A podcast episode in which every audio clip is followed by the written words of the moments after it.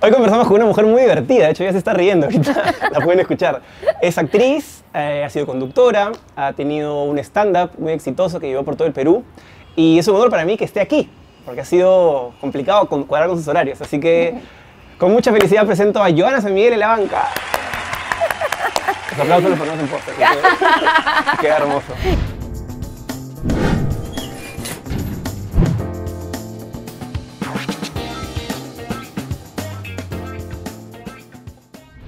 Trabajas un montón, ¿no? ¿Te has vuelto una persona workaholic, pues, podría decirse? Este, ah, su, sí, este, estoy con un ritmo de trabajo bastante intenso, de hecho, es, em, porque he combinado dos, dos este, actividades, digamos, que, que juntas se vuelven intensas, y es la ficción ¿no? y el teatro. Entonces, prácticamente estás todo el día trabajando. ¿Y qué se siente estar la mayoría del día en un personaje y tal vez no como, como Joana? De alguna manera, porque claro, en la, la noche eres eh, la actriz que está en Billy Elliot, en el día eres la actriz que está en una novela, es otro código y en lo que te queda del día eres Joana. Eh, ¿Cómo se mezclan esas...? ¿Y tú crees que me confundo? No sé quién es No, no sé, te pregunto, ¿cómo la llevas? Muy bien, muy bien, porque son dos personajes completamente diferentes. Ahorita estoy grabando una novela, es, mi personaje es... es- le, le- le he podido dar una cuota de humor a este personaje que es este, bastante... Ay, no sé cómo explicarte, es, es, es, es cucufata, no es una buena persona, definitivamente tiene como secretos guardados, entonces, pero le he tenido que poner cuotas de humor para, para, para, para divertirme también. Claro. ¿no? Y por la, por la noche soy la señora Wilkinson, que es la profesora Te de vi, ballet. te vi. Muy bonito. ¿Sí? Fue a ver el estreno, sí. ¡Ay, qué bien! Gracias. Bien bonito. Lindo. Y el personaje, este, que es la profesora ballet de Billy, es quien lo impulsa a que él pueda lograr sus sueños y que pueda ser feliz. Es muy bonita la relación que tienes con, con- bueno, yo lo vi con Brando Valesi, que es el protagonista. Eh, se arma una relación muy, muy simpática, ¿no? Es como una especie de madre, pero no madre, es más como una hermana mayor, pero tampoco es eso. Es bien particular, sí. Están, hay tres Billys, está Brando, Sí, Galesi, Ray. está Ray del Castillo y está Tiago eh, Bernal. Y normalmente a veces las personas dicen, ay, yo quiero verla con tal o yo quiero verla con tal, ¿no? O sea, como que se fijan más en, el- en quién va a ser el Billy que en la obra. En algunos casos, no siempre. Ya no, ¿no? Ya no. O sea, porque cada uno te va a dar algo completamente diferente. Porque son tres. Sí, claro, imagino, tres personalidades diferentes. Exacto. Y, este, y con los tres este, hay, hay una relación pues muy bonita y, y este personaje ha ha sido uno de los retos más grandes que me ha tocado hacer porque es drama, con toques de comedia pero muy sutiles y de hecho es la primera vez que hago, que hago un drama. Y cantas, haces piruetas, te metes un volantín así medio, medio, Sí, medio arriesgado. un split todavía, ya aumenté un split ya para recibir más aplausos. es fantástico, el tema del teatro es increíble, eh, hacer teatro para mí es estar viva. Has vuelto a la ficción después de mucho tiempo, ¿no? He vuelto a la ficción después de veintitantos años. ¿Cómo llevas ese momento en el cual hay que, el actor le dice, ya tienes que venir a las 9 de la mañana y más o menos empiezas a grabar a las 12, si es que algo pasó? Y eso a mí me volvía loco. Yo he hecho muy pocas ficciones, he hecho dos o tres, pero esperar... Desespera. Sí, desespera. Mucha gente dice que los actores nos pagan por esperar. ¿Cómo, cómo lo llevas tú? Yo creo que los actores nos pagan por esperar, definitivamente, porque cuando ya estás haciendo la escena, ya estás en modo... Le haces en 10 minutos y, y, toque, ¿no? y más en tele, que son dos cámaras, plano contra plano, pum. Claro, plano contra plano, por ahí cambio de luces, que a veces también se toma un tiempo para que salga bien. Estamos con ProTV, que son bien rigurosos con su trabajo. Y este, pero claro, estás así ya, ya no sabes qué hacer. O sea, ya. ¿Qué haces? WhatsApp, conversas con un... con- Yo escucho música. Eso es lo que hago. Porque sí, ves de pronto volteo y todo el mundo está en el celular whatsappeando, whatsappeando. Dije, no, por favor, o sea, de verdad. Y es lo que te conté hace rato, ¿no? Yo no estoy mucho en redes. Bueno, en Instagram sí. En Instagram sí, pero ni... Y bien activa. Yo a veces veo tus stories arriba y hay como 25 rayitas, yo digo, y todas son el tráfico, el perrito, el tráfico, el perrito. el tráfico la molleja. sí, yo escucho música. Bás- Básicamente llevo mi- mis audífonos, estoy con mi Spotify Y desconectas. Y escucho música todo el día. Y En ese estoy. ¿Extrañas la conducción de televisión como, como tal? O sea, conducir, ser Joana y no ser un personaje, o sea, hablar a la cámara y no como el actor que más bien tiene que hacer como que la cámara no O sea, existiera. di- digamos la palabra extrañar no, no, no, no es que extraño, pero sí es divertido. Es divertido. Y si se da en un momento algo este, que, que me parezca di- divertido, valga la redundancia, y, y me provoque hacer eh, en este momento de mi vida en particular, digamos que se ajuste a las cosas que yo quiero eh, eh, comunicar, sí. Por ejemplo, si ¿no? te llama un, un directivo de un canal y te dice, ¿sabes qué, Joana? Eh, quiero que estés en mi canal. Tú elige el programa que quieras. Tú, tú elige. Te pongo tres cámaras, a tres este, camarógrafos, un director, un productor. Tú elige. ¿Qué harías? A mí me gustó mucho un programa que hice hace va- varios años que se llamó Minuto para Ganar. Claro. Era lindo, era un programa muy bonito, era un programa tranquilo. A mí me iban a hacer casting para acompañarte en ese programa. ¡Mentira! Sí, pero como modelo, sí, entrando con... ¡Ah! ¿Verdad, no? Sí. mencionaron tu nombre. Pero al final es- entré a... a al último pasajero, ni me acuerdo. Sí, algo así. Este, ese programa era bien bonito, era, más participaba la gente, este, que, se, que se apuntaban y venían, y, no sé, y, Sí, era chévere, era y dinámico. salió muy lindo, le, tu- le tengo bastante cariño, era, era muy, era tranquilo, no había tanta cosa, era bonito. ¿Crees que el programa va de acuerdo a cómo te está pasando? O sea, digamos, tus ganas de conducir un programa va de acuerdo a cómo te está pasando la vida, cómo te cómo estás yendo, porque yo me acuerdo de haberte visto, por ejemplo, en el blog de América Espectáculos y era muy divertido. Sí, Eh, divertido. En Lima Limón, eh, no sé, en radio también, con Carlín, por ahí sola. ¿Crees que se ajusta en tu vida los programas que has conducido a cómo has estado tú, más o menos en tiempos, en Yo creo que al, re- personalidad? al revés, ¿ah? yo creo que el programa termina, Ah, termina. termina, claro, claro. Un poco la- Es como un personaje, ¿no? Tú agarras un personaje y el personaje, si es intenso, va a tomarte. De todas maneras va a tomarte. Al- algo de ti va, va, va- algo, algo de todas maneras te va a hacer con esta sensación sobre un personaje. Por ejemplo, la señora Wilkinson es rigurosa, es muy estricta, es muy esto, entonces entro al teatro y no es que estoy en la señora Wilkinson las 24 horas que estoy ahí, pero sí tienes que empezar a entrar un poco en ese mood, ¿no? Hacer las cosas que ese personaje haría, por ahí escuchar la ¿no? música que él haría. Claro, ¿no? Y antes de salir a escena, sí, pues, o sea, sí.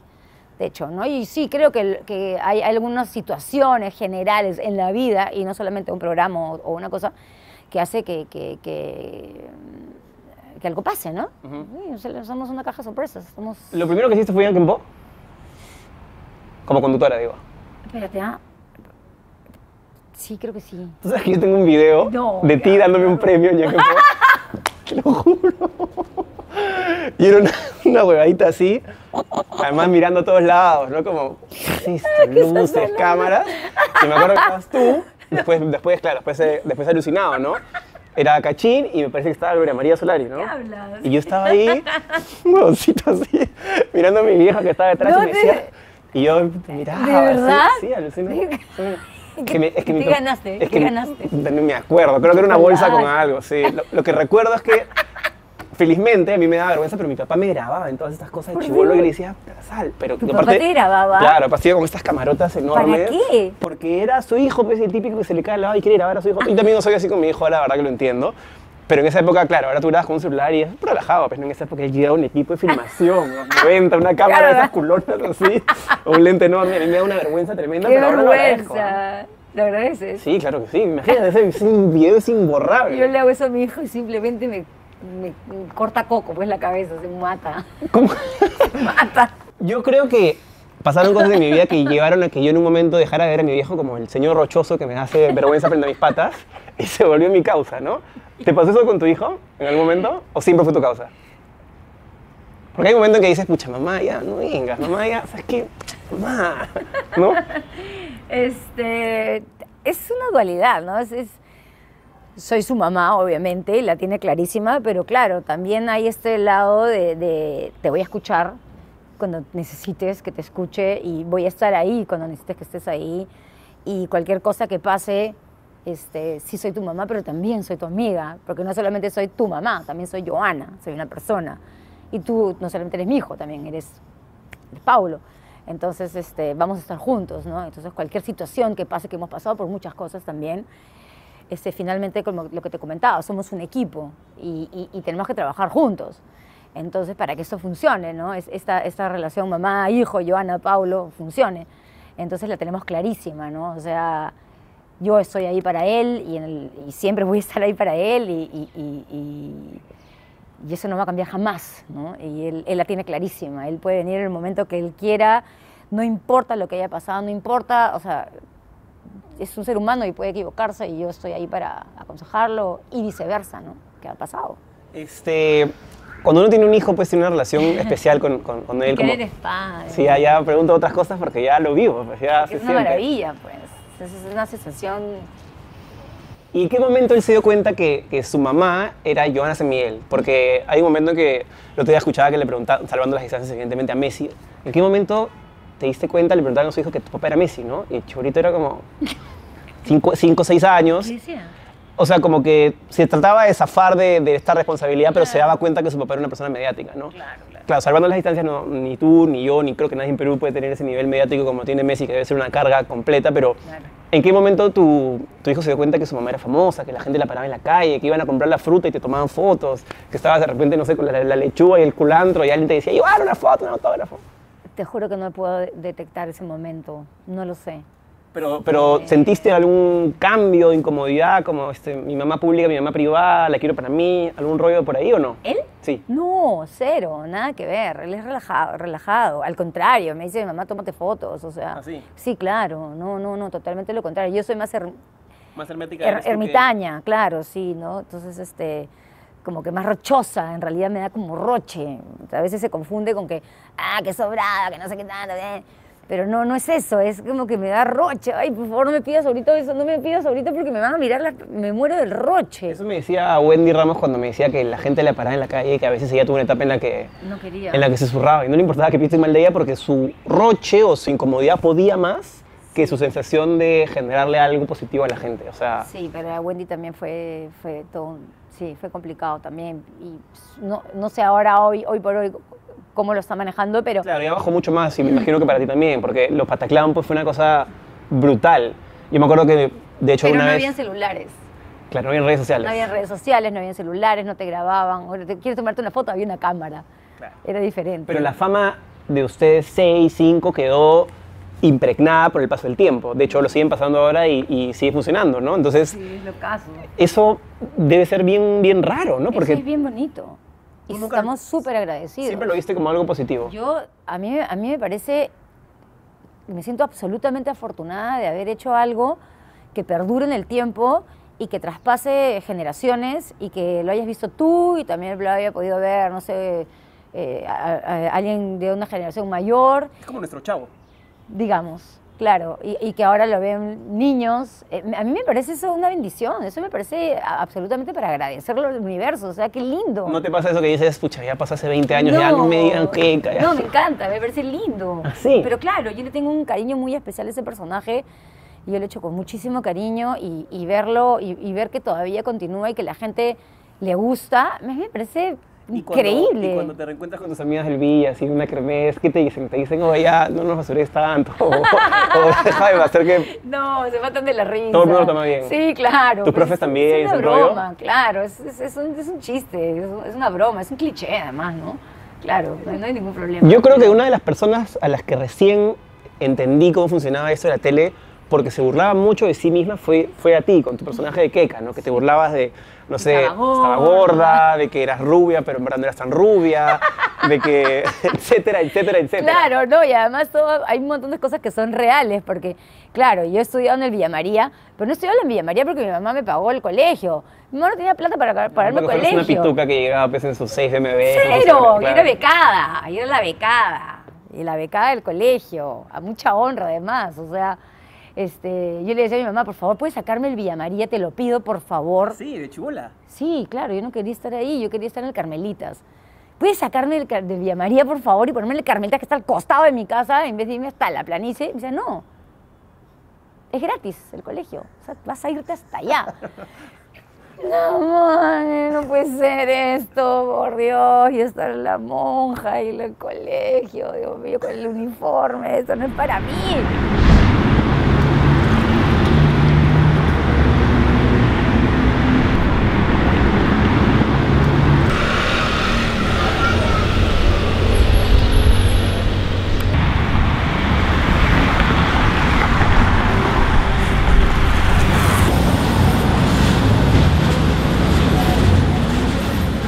Volviendo a esto que te, que te burlabas de ti misma en tus personajes, ¿te ha servido a ti a mí esto me lo, me lo aconsejó un amigo que también está la gente de televisión y me dijo, lo mejor que tú puedes hacer es burlarte de ti mismo, porque así, primero le vas a generar a la gente empatía, honestidad, y segundo ya, cuando la gente se burla de ti, ya tú lo dijiste, pues, ¿no? Ya tú dijiste antes que eres gordo, que eres feo, que eres tonto. Digamos que esa no fue la premisa, ¿no? Esa era mi pregunta. No, ¿Por, por no, dónde, no. ¿Por dónde entraste a esto de burlarte de ti misma con Ah, tanta no, facilidad? no, era, era, era un juego, empezó como un juego. O sea, se- nació natural, no, no hubo eso, esa estrategia de que hay que hacer esto porque entonces va a pasar esto y esto. No, no, no había este tema de, digamos, de... Pero de- yo siento que de- especialmente tú y, y Carlín, Carlín. utilizaban esto, Porque nació entre nosotros decirnos cosas. pero también fuera de la ficción. O sea, en, en el radio, en su vida diaria, Sí, o por lo menos es- ese es el mensaje que, que a mí me transmitían. es nuestro código de humor. O sea, hablarnos así o decirnos tal cosa. O sea, es un, es un código muy personal, ¿no? Yo juego con eso muchísimo, más allá de haber estado en Pataclán o no. Este, mm, siempre, siempre lo he hecho, siempre lo he hecho. Entonces ya cuando estuve en Pataclán, digamos que fue un detonante jugar con eso. Se convirtió en una herramienta. Es una herramienta, ¿no? Y claro, yo le decía a Carlín, por favor, ponme todas las chapas del mundo porque además me divertía demasiado escucharlo y no me digas lo que me vas a decir ¿ah? para que me sorprenda en el momento y de verdad sea algo vivo. Pero igual es un rollo que te estén diciendo gorda en televisión nacional a cada rato, ¿o no? Ah, no. Yo me acuerdo que te, te entrevisté hace 12 años para una revista. Tú probablemente no te acuerdes. eh, una revista que se llama Access. Fui al Sachmo, te hice una entrevista escrita con mi grabadora. Y la última pregunta que te hice fue, ¿Por qué estás gorda? no. no, no te pregunté eso. Te pregunté cómo, cómo, cómo se llamaría el título de tu libro autobiográfico. Ya. Y tú me dijiste, supongo que en broma, pero cerró de hecho muy buena la entrevista, qué jodido ser gorda. Entonces, quería preguntar, si es que te hago esa pregunta ahorita, ¿cuál sería la respuesta de ese, de ese libro autobiográfico? Estúpido eres. Tengo buena memoria, tengo buena ¿Cuál memoria. sería mi título? No me jodan. Ese sería mi título. Sí, ¿no? Sí. Estás como, como te haces este, un caparazón de No, no, no, no, no, no, no, sino que en realidad, es- es- es- no sé si te pasa, pero es- la ciudad es alucinantemente una vorágine que te va comiendo y te va comiendo y te va comiendo. No, no, no sientes eso a veces. Sí. Bueno, yo sí siento. O sea, siento que Lima. Lima, las grandes ciudades, no sé, pero te va comiendo y te va comiendo y de pronto te das cuenta que el tráfico y ya no te demoras los 20 minutos que te demorabas antes, sino ahora te demoras una hora y media en llegar donde te demorabas hace 15 años, 10 minutos, coño, y no sé, y, y la gente estás todo, todo es más rápido y yo también, todo va más rápido. Y, y- y- y ya ni cagar en paz puedes, te das cuenta, porque ya te están mandando whatsappeando y ya no sé qué ahora vienes y no sé qué. ¡Ah, la Michi! Claro, o sea, penal te lo no, juro, o sea, por favor, ¿me puedo limpiar el poto en paz en vez de que me están mandando el chat del colegio? Por favor. No sé qué cosa. Entonces, ese tipo de situaciones te van, de alguna manera, yo siento como que, como que picoteando pedazos tuyos, ¿te das cuenta? O sea, como que te van quitando, quitando y quitando y quitando. Sobre todo si eres una persona sensible, ¿no? sobre todo, pero yo creo que les pasa a todos en realidad, a unos más que otros. Entonces llega un punto donde no es, no es con la gente, o no es, es en general, o sea, ah, no me jodas. Saturada de estímulos. Saturada, exacto. Yo creo que hay muchos estímulos, demasiada información, Que, le- que la, que hace que la información real, la esencia, se pierda, ¿no? totalmente. Exactamente, a eso voy. No es que yo me he puesto una coraza gigantesca y no, no, no, yo siempre he sido así. Igual sería válido que lo hagas, porque, digamos, has tenido picos de trabajo, has hecho de todo y hay un momento en que la gente pues, quiere guardarse un rato, ¿no? Y yo me guardo bastante también, o sea, yo, yo- yo tengo una vida este, familiar muy bonita y muy tranquila. Soy, soy muy feliz, en realidad. Tengo una vida este, que me hace muy feliz. Pero siento que de un tiempo a esta parte hemos entrado en una era que es alucinantemente una vorágine que te- nos está comiendo.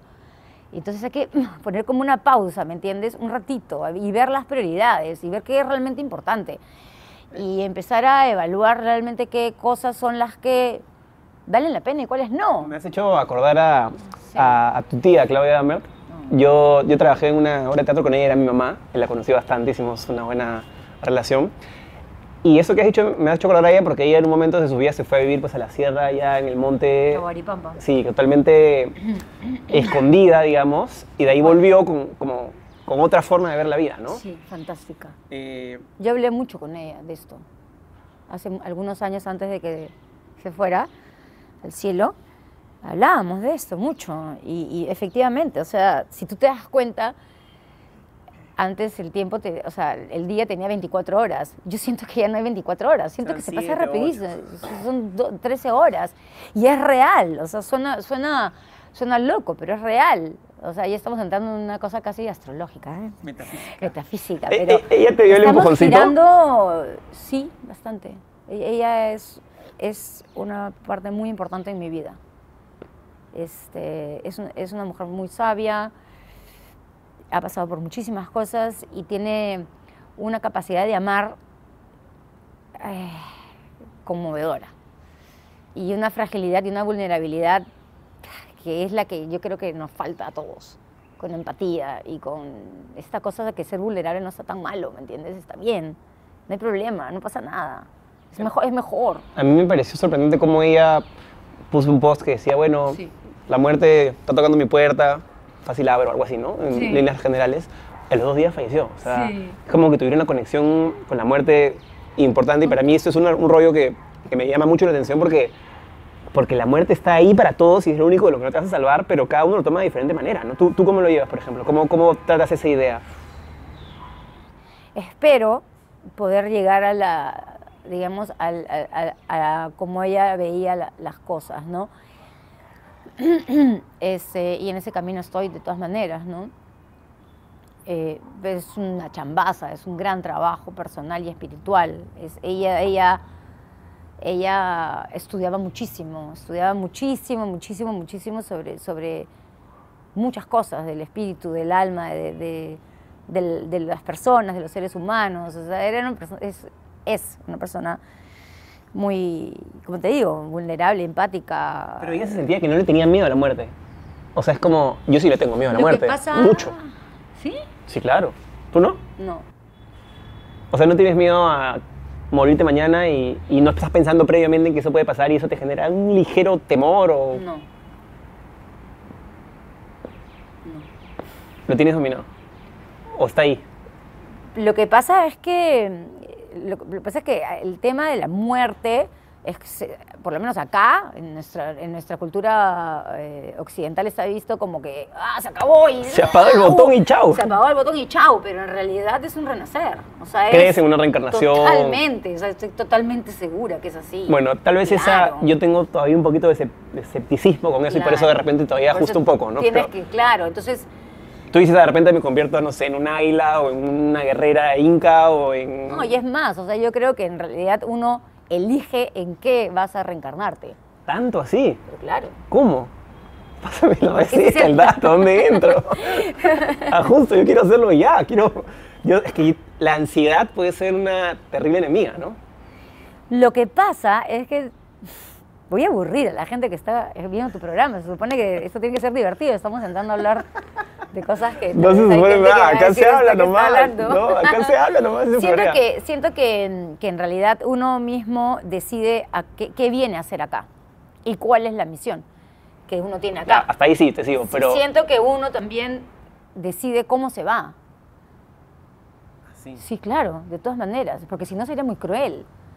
Si no, realmente sería absolutamente cruel. Si no, el Dios o el ser superior o el ser iluminado o quien... o- o- No existiría. sería absolutamente cruel. O sea, seríamos unos de, un desastre.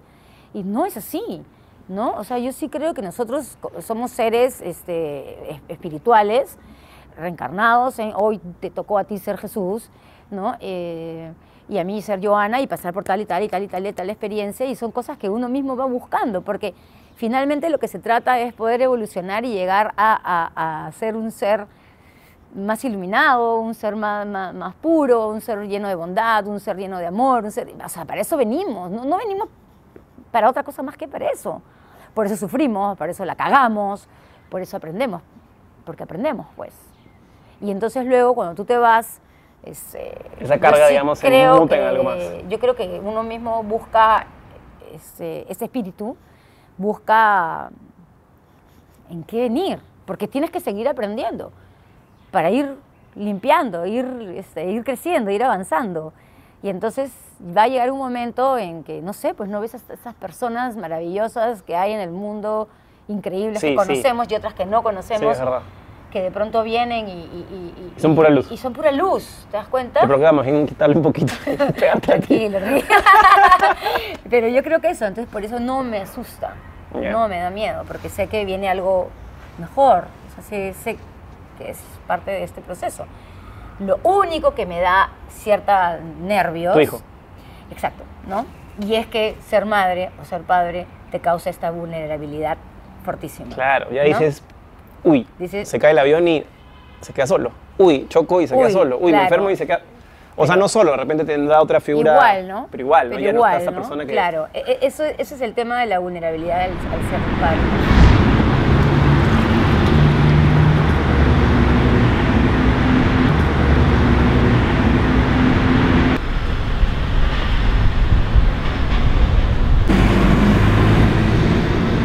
¿Te hubiera gustado ser madre de más hijos? Me hubiera gustado, sí, pero... Yo ahora tiene un hijo, por si acaso. Solo uno para que la gente esté en contexto, ¿no? Sí, recontra mamá. Este, pero me siento bien, o sea, es- siento que está bien, siento que esto está bien. Buen número funciona. Me funciona, siento que está bien, este, él también, lo llevamos muy bien. Y te pones a pensar eso, el típico cliché que dicen que el hijo hombre es el que se va de la casa y, y no vuelve y que la mujer es la hija que más bien une la familia. No, no, esos son clichés. Sí, claro. Claro. De acuerdo. Todo, No, no, de- todo depende de cómo es De la, persona personalidad. y cómo, y cómo has llevado también tu relación, ¿no? Muy bien. Bajando de temas metafísicos así. más allá, ¿no? Durmiendo, ya se está Sí, durmiendo. para que la gente se levante. De- Oye, ya pues, tú me Eh, preguntabas. Sí, yo, yo, Mi culpa, mi culpa. Eh, ¿Qué es más difícil? ¿Hacer un stand-up eh, con un público ávido por reírse, sabiendo que tú eres la figura que lo hace reír? ¿O conducir en vivo un reality de televisión? ¿Qué es más difícil? Guau, ¿qué? O sea, ¿qué es más complejo? ¿Tener al público ahí, sabiendo Ya. que han pagado una entrada para que tú lo hagas reír, como tu stand-up se busca marido cama adentro, por ejemplo, que fue a ver también? ¿Ya? ¿O estar delante Mira de un... cómo habla él a, a escondidas, ¿no? Gordito está cuchicheando, si no le das caso. Chichea, oye. Trae comida, trae comida. Ya. hacer un- No hay presupuesto. No hay unas galletas me han dado, No hay ahí no hay presupuesto, no has traído nada, no has traído... Y viene como chile gordo. Y, viene con- y tú tienes ahí tu lonchera, ¿no? Su choclo con su queso, todo trae. Ya. O conducir un programa en el cual te están viendo millones de personas, pero no están, o sea, no están a tu costado. Tú no te das cuenta Ah, cómo qué más reaccionan. difícil Sí. es- estar en el vivo, eh, estar en- con las personas ahí, claro. A mí me resulta, me da más roche salir y que estén las personas ahí y que yo tenga que hacerlas reír, ¿me entiendes? Y si no se ríen, y si conté un chiste les parece una cagada, me mato. Qué vergüenza, qué roche, ¿te das cuenta? O sea, ajustas más en el camerino del teatro que en el camerino de la tele. Claro que sí, de todas maneras, recontra justo, me muero, hago 80 mil veces hago pila. ¿Ah, sí? Antes de salir, claro, porque está ahí, está vivo, es vivo, está ahí, o sea, está ahí. Hay una gran expectativa, además, el público va y se sienta, está bien, está dispuesto a ver algo. Es teatro, es diferente. Y Por eso con- te digo que son dos plataformas, Claro, sin desmerecer claro. una de la no, otra. sí, te entiendo perfectamente. Es diferente. Y con Es como ese, la radio. con ese modelo que tuviste de stand-up Mm. y luego giras, que fue muy parecido al que tuvo Carlos Alcántara, que de hecho también empezó en el Sachmo, nunca dijiste, hago mi película, ta, ahora voy a hacer stand-up por todos lados. O sea, no, no te, te- te ocurrió eso como proyecto, porque el stand-up que tú hacías yo creo que daba para... Eso voy a hacer ahora. Ajá. Sí. Eso ¿Vas a hacer una película de tu stand-up o vas a hacer otro stand-up? Voy a hacer otro stand-up. Este, y sí, voy a, voy a mover mi stand-up porque desde hace un montón de tiempo quería hacer el stand-up y no he podido hacerlo por A, B, C motivos de trabajo que, que no, no he podido tener temporadas de teatro o de una ficción o he estado en el programa o en el otro programa o en la otra cosa y no he podido porque hacer un stand-up no es fácil, Sí, claro. es, es, es complicado y además como que va variando porque de pronto estás en un estado y de pronto ya pasaste al otro y de pronto quieres hablar de que tu hijo era chiquito pero ya no es chiquito, ahora ya creció. ¿Y de qué va ese stand-up nuevo que has pensado? Tanto. Un- una generalidad, pues un título, no sé, algo. Ah, no. Todavía no, no, no, no lo quieres No, sí contar. lo tengo, pero no, todavía no, no lo puedo contar. No tiene que ver con, con el marido cama adentro que ya asiste, sino tal vez con otra faceta de ti. Yo creo que voy a repetir, este, como para cer- cerrarlo, el, se busca marido cama adentro. La eh, premisa era muy divertida, ¿no? Claro, pero ya no estoy buscando eso, pues. Ya no, porque no hay. No encontraste en tu casting nunca. No hay. Así. No hay. Olvídalo. No hay marido, no hay cama adentro. No hay marido, no hay, no hay. No hay, no hay. No hay. No hay. no hay. Pero acá no hay mucho que En buscar. realidad ¿no? no, no, no, no estoy buscando absolutamente nada ya. Sí, ya no. Ahora, ahora lo único que busco es estar feliz, tranquila, en paz, hacer las cosas que me gustan, hacer lo que yo quiero, este, compartir más con, con, con la gente que yo quiero. ¿Crees que tienes que estar cargada emocionalmente para crear un espectáculo? No, yo ya sé lo que quiero decir. O sea, ya. la tengo clara. De todas maneras, yo sé lo que, las cosas que quiero decir y, y las voy a decir ¿Y cuándo lo vas a decir para saber? el próximo año. Pero es un hecho. Eso es de todas maneras. Es, es, es, es lo único que me falta hacer. ¿Escribiéndolo primero y luego Sí, desarrollándolo? ya, o- ya se está, ya se está, ges- ya se está gestando, ya tengo las, ya estamos trabajando. Qué bien, qué Sí, chévere. Sí, paja. Es bonito, el stand-up es bien bonito. Es algo muy personal, es, es, es, es una catarsis, pues. Pero no te- a mí me aterra el hecho de pararme en un escenario y decir que voy a ser gracioso. O sea, vender en el ticket, acá te vas a sacar de risa. Justamente por eso. En cambio, si me subo y hago que se caigan de risa, chévere. Ah, ya. Y creo que por eso me voy más hacia el lado de la magia, porque la gente no está esperando que yo sea un cae de risa. Está esperando que les haga magia. Y si soy un cae de risa, chévere. ah, tú eres mago, pues, ¿no? Sí, claro. Y me siento más seguro así. Pero Claro. creo que solo basándome en mi palabra Ser comediante es bien difícil. Y tener el vasito de agua al costado y el banco y las 200 caras ahí, ya, pero hazme reír. Puta, qué estrés, qué miedo. ¡Qué gracioso! Claro.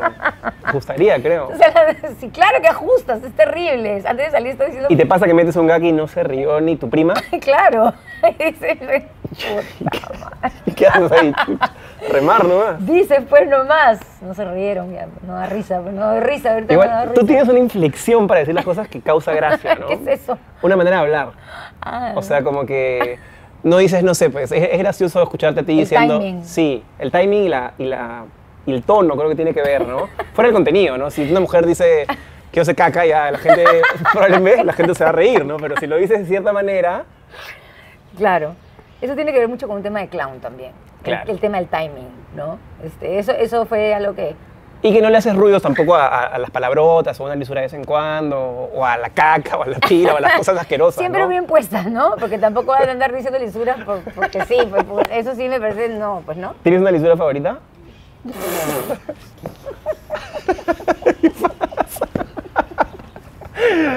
Yo tengo una lisura favorita, tú ves la luna, ¿no? ¿Cuál es tu lisura? Concha su madre. Muy buena. La- eh, fonéticamente, además, la ONG es, Sí, le da pero es una- la misma. La que ¿También? tengo. Sí, pero aumentando un par de palabras. Claro. Puta madre. Puta madre, así. Por ahí va. La Concha su madre como... Es fuerte. Concha claro, te permite más tiempo para mover la cabeza, porque carajo se va, se va rápido, pues, ¿no? Se va rapidito, No notas. carajo, no, no, no. Mierda menos, más. Carajo. Depende de cómo lo diga, pero puta madre.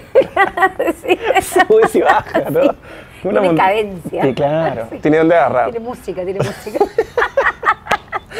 Este, para volver al tema metafísico y a cerrar, ¿existe la felicidad completa o solo hay momentos? No, son momentos. ¿Quién te ha dicho eso? No, no, te pregunto. No, por favor, no, me existe. creas.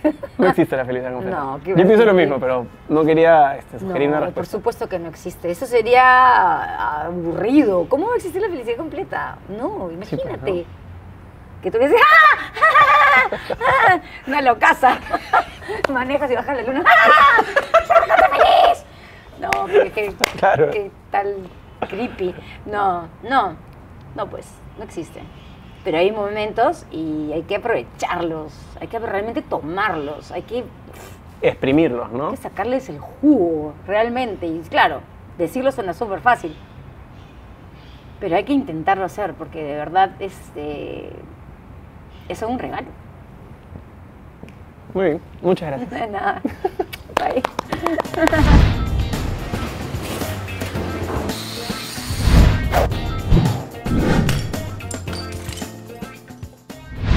¿Enamorado o esposo?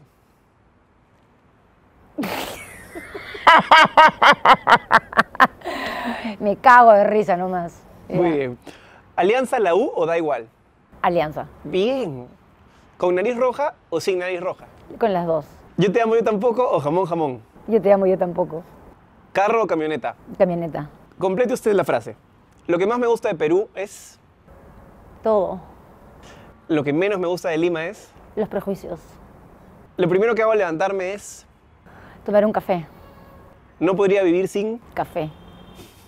La felicidad máxima sería, Ver que mi hijo sea un buen hombre. en un ascensor uno nunca debe, Tiras un pedo. se lo hice en serio. Venir a la banca ha sido... Muy divertido. Eh, Gracias.